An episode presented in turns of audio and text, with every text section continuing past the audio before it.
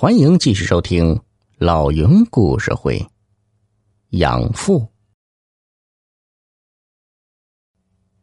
吃完饭后，白鹏飞和小兰按照养父写的地址找到了老中医的住所。老中医已经九十开外，鹤发童颜，仙风道骨，而且思维依然敏捷。他听了白鹏飞说是别人介绍来的。就问了介绍人是谁，白鹏飞答完，又说了自己的身世和身体情况。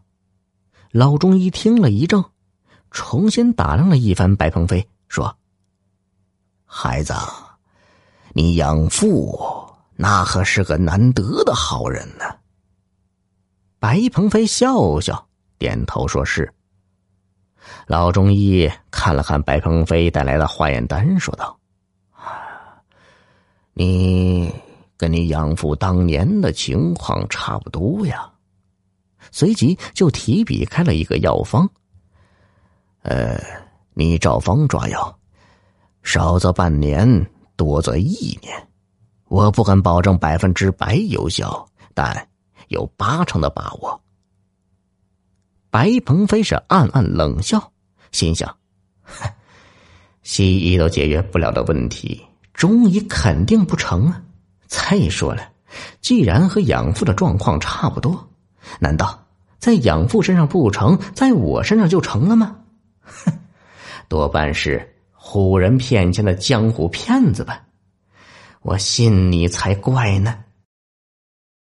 白鹏飞随口问：“呃，请问多少钱呢？”老中医呵呵一笑，说道：“ 对你，我是分文不取。”白鹏飞大感意外，惊讶的问：“那你，我听说你的诊费很高的呀？”老中医叹了一口气：“嗨，此话不假。不过，我对你的养母这些年一直都有些歉意啊。”白鹏飞更是不解，怎么跟自己养母还有关系？老中医继续说。当年，你养父养母到我这里求医时，他们已经收养了你，但你养母不甘心，仍希望能有自己的亲生子。不过，你的养父非常喜欢你，私下对我说，他有了你就很满足了。如果此时怀孕生子，势必会把你再送回孤儿院。他不想这么做，而且，你养母年过四十，怀孕生子有很大的风险。你养父不想治疗，但又不愿意违拗你养母的意愿，所以，他求我想办法帮他。白鹏飞心里已经意识到了一些什么，问：“你帮了吗？”老中医点点头说。我就在药方里减去了一味关键的药材，所以啊，吃了调养身体还成，想怀孕却不太可能。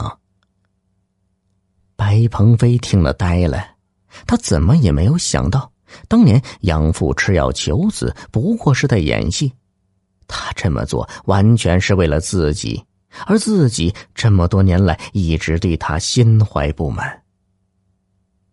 白鹏飞心中一热，想到养父的苦心，眼泪差点夺眶而出。从老中医那里出来，小兰去药店抓药，白鹏飞则发疯一样满大街寻找花店。然而，小小的县城，花店里花的品种有限，有扶郎花，有百合花，却怎么也找不到一朵代表歉意的黄玫瑰。后来。两人回到养父的家门前，白鹏飞让小兰一个人先进去，说自己要开车回省城一趟。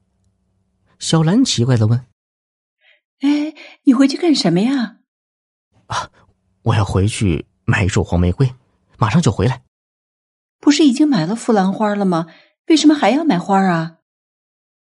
白鹏飞的眼泪终于流出，他悔恨交加的说。今天是父亲节，我一定要送给养父一束黄玫瑰，来表示我的歉意，希望他能原谅我。老铁们，本集已播讲完毕，多多分享转发哟，老云拜谢了。